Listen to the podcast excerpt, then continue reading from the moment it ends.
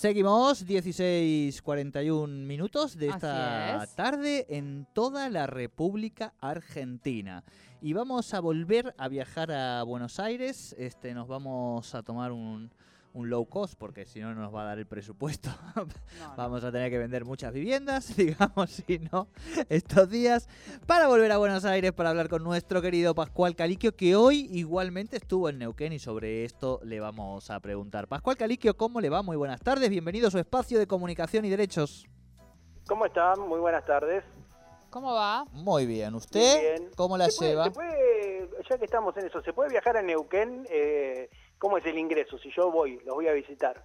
Sí. Eh, Sí. ¿Puedo entrar sin problemas o tengo que hacer alguna De- cuarentena o algo? No, No. no, no hay. eh, a diferencia de otras provincias, Neuquén no está pidiendo PCR de ingreso ni cuarentena. Perfecto. Solo cuando viene del exterior. No, bueno, claro, si viene del exterior, ahí sí, eso, pero es Claro, pero dentro de- de- del, del tránsito de la, de, de la, del país no. Del país no.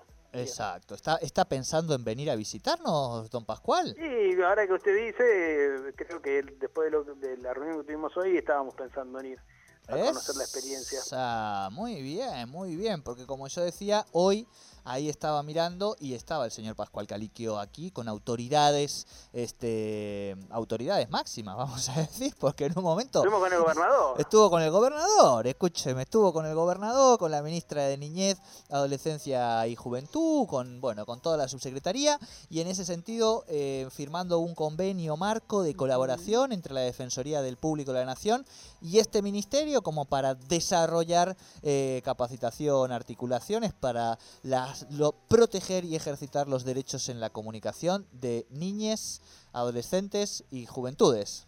Pascual. Así, así es, es una preocupación eh, central, diría yo, de la gestión de, Miriam Lewin, el, tema de, eh, de la niñez, de los jóvenes, eh, por una doble vía. Por un lado, cómo hacer para, para que esos, puedan- eh, esos jóvenes y esas jóvenes puedan ejercitar sus derechos, y también por cómo llegar eh, con las actividades de la Defensoría a la juventud, digamos, ¿no? Porque eh, hoy estamos frente a jóvenes que no suelen consumir eh, medios tradicionales, ni, radio ni televisión, por lo menos en su forma, como lo hemos charlado muchas veces acá, por lo menos en su forma habitual de prender el televisor y mirar y de prender un aparato radio y escuchar la radio. Puede ser que la consuman por otras vías, digamos, ¿no?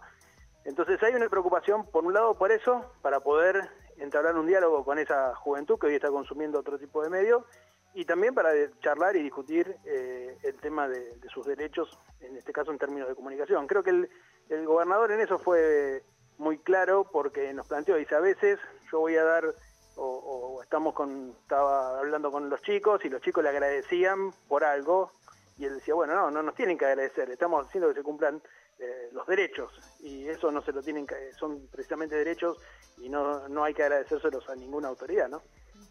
Claro, claro. eh, ca- cambiar de la perspectiva más asisten- asistencialista a la perspectiva de ser sujetos de derechos. Entonces, en definitiva, esto es, bueno, ustedes están haciendo lo que dice la ley que tiene que hacer. Es cierto que a veces no lo hacen y por eso también a veces alguno lo agradece, pero el Exacto. piso debería ser justamente ese. Así que eso me parece muy bueno. Pero además también, Pascual, eh, si bien vos has ingresado ahora, sí es cierto que...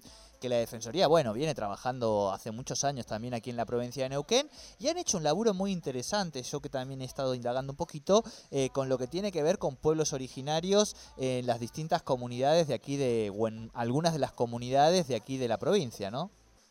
Sí, la, la Defensoría tiene una línea de acompañamiento medios que está dentro del área de capacitación y que, eh, bueno, le ha dado mucha importancia en todos estos años a los pueblos originarios de distinta manera, incluso en algunos casos fomentando nuevos medios y ayudando en la creación de esos medios, ayudando con los FOMECAS, haciendo capacitaciones.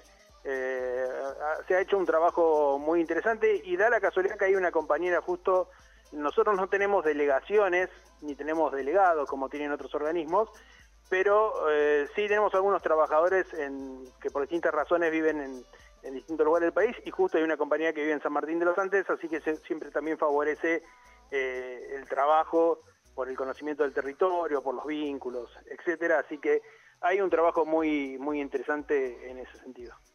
Claro, tal cual, Bien, tal cual. bien. Y mm, eh, en ese sentido, Pascual, bueno, yo también un poquito de esto también voy conociendo, pero preguntarte porque algo que le que te vi ahí que aprovechaste, que miraste así, le dijiste, disculpe, gobernador, le sumo algo más. esto fue así, o sea, no es que, viste, también Era el momento. era el mo- exacto, exacto, pero era el momento y además porque creo que el gobierno está, son más o menos de la misma generación, te diría, ¿eh? Es Este, un poco mayor, el hijo tenía 55 creo, así que No, me lleva unos 53, añitos. 53 creo que tiene. 53, o pues, más. dos años me lleva. Dos años, bueno, está ahí, este 51, claro, usted pasó un poquito. Eh, no, y esto que, que usted le dijo también, espere, espere, gobierna, que tiene que ver con algo muy importante que está pasando y que va a pasar también en la provincia de Neuquén, que son las audiencias públicas. Sí, eso por ley, es una obligación que tenemos por ley, de convocar audiencias públicas eh, eh, regionales o provinciales. Eh, durante la mm, gestión, la primera gestión que fue la de Cintia Ottaviano, se hicieron en las distintas provincias presenciales.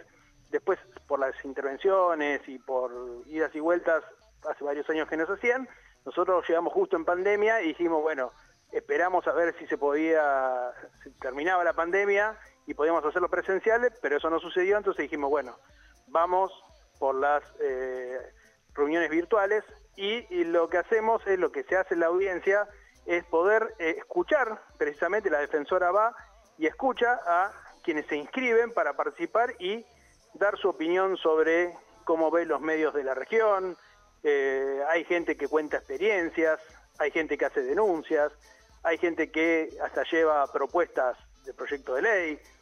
Cualquier persona u organización puede intervenir en esas audiencias, eh, que en este caso va a ser para la región de Patagonia, que incluye La Pampa, eh, Neuquén, Río Negro, Santa Cruz, Tierra del Fuego, eh, y queremos incluso llegar a Antártida, Malvinas. Ahí estuvimos hablando con, con Filmus, que está en la secretaría que se encarga de ese tema, para poder incorporar todos los territorios. Y bueno, y lo único que hacemos nosotros es escuchar. Eh, se hacen dos jornadas, que en este caso van a ser virtuales, y nosotros escuchamos lo que la gente de cada región tiene para opinar, y la verdad que nos sirve de mucho porque después de ahí salen las líneas de trabajo que tiene la Defensoría, en algunos casos eh, reclamos a otros organismos que, que correspondan, y bueno, nos nutre de una información muy valiosa. Buenísimo. O sea que eh, con Sole podemos ir, o sea, puede ir también el operador, digo, para que siempre lo dejamos afuera de los pobres operadores, pero en esta está dentro, digamos. Puede ir, puede plantear su mirada sobre su propia profesión, etcétera. Totalmente, sí, sí, sí, sí, puede ir cualquier persona. Eh, en general, mm, quienes participan eh, eh, lo hacen porque tienen alguna inquietud sobre el tema, pero puede ser este a título individual o a título eh, colectivo. Por ejemplo, hay muchos colectivos que son estigmatizados por los medios, entonces tienen más participación en una audiencia. O, por ejemplo, las radios comunitarias que están organizadas, que tienen sus federaciones, Sí. suelen ser muy activas también, los sindicatos de prensa pero no es una reunión, a veces participan muchos periodistas porque es nuestra profesión, pero no es una reunión eh, o una asamblea o una audiencia Bien. para periodistas o gente solamente de la comunicación, sino para cualquier persona que sienta que tiene algo para aportar o que siente que sus derechos han sido vulnerados por los medios y quiere expresarlo. Bien. Bien, esto es muy importante, ¿eh? porque si no, eh, Esto es todo queda avanza. en la superestructura y en la rosca nuestra y eso no está bueno porque evidentemente algunas cosas siempre se nos escapan. Así que me parece que es muy importante recalcar esto que estás diciendo, Pascual, de que puede participar cualquier persona, digamos, ¿no? Ahí, por ejemplo, me, me- recién hablábamos con eh, Sebastián Novominsky, que es el, el director de capacitación de la Defensoría, que, que estuvo en la reunión también, y me decía, bueno, si nosotros vamos a hacer talleres con los chicos, eh, con los jóvenes, con los adolescentes, bueno, una propuesta que les vamos a hacer es que de esos grupos salgan, eh, discutan eh, propuestas o discutan reclamos o discutan una mirada sobre los medios de la región para que después elijan un representante y, y lo traigan a la audiencia. Sería para nosotros muy lindo que todos los chicos que van a participar en estas capacitaciones también participen de las audiencias.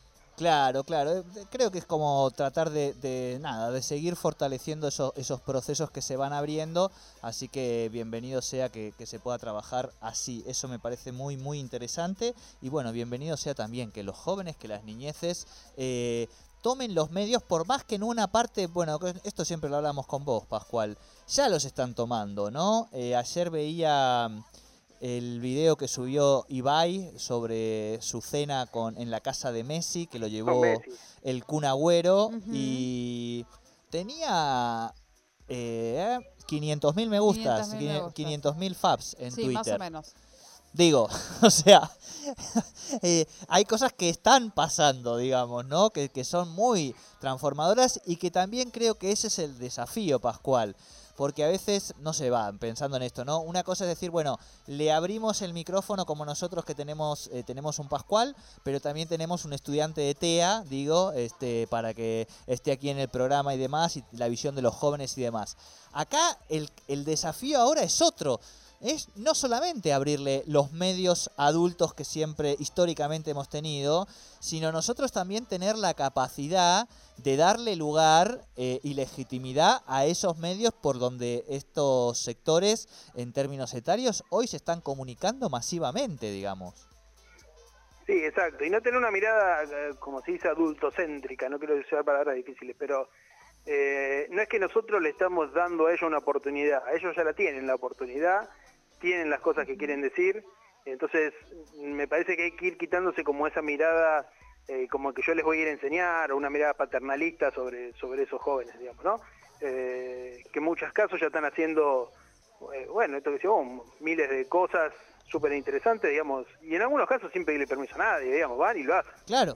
Este, ayer decía uno con eso que decías vos de Ibai, eh, decía un periodista en, que era interesante, más allá de la discusión, si Twitch, si YouTube, si lo que sea, que en ese relato que de Ibai eh, había que prestar atención a la forma en que contaba, porque también eh, me parece que por ahí pasa un poco pensar por qué la gente se engancha, digamos, no, no, no son las plataformas, ahí hay una forma de contar que no es la que estamos nosotros acostumbrados, estructurada, o la de los periodistas tradicionales sino que era mucho más visceral, más, no sé cómo decirlo. Sí, más un eh, relato que incluso no está pensando, yo lo, escuchaba, uno eh, está mirando lo comunicacional siempre y obviamente está pensando en la cantidad de veces que repite una palabra, ¿no? O sea, mire ese tipo de cosas a veces, o sea, es la mirada comunicacional, no puedes dejar de hacerlo. Pero claro, lo está contando desde, desde, desde una persona cotidiana, no está armando un relato, un discurso periodístico, ¿no? Y contando.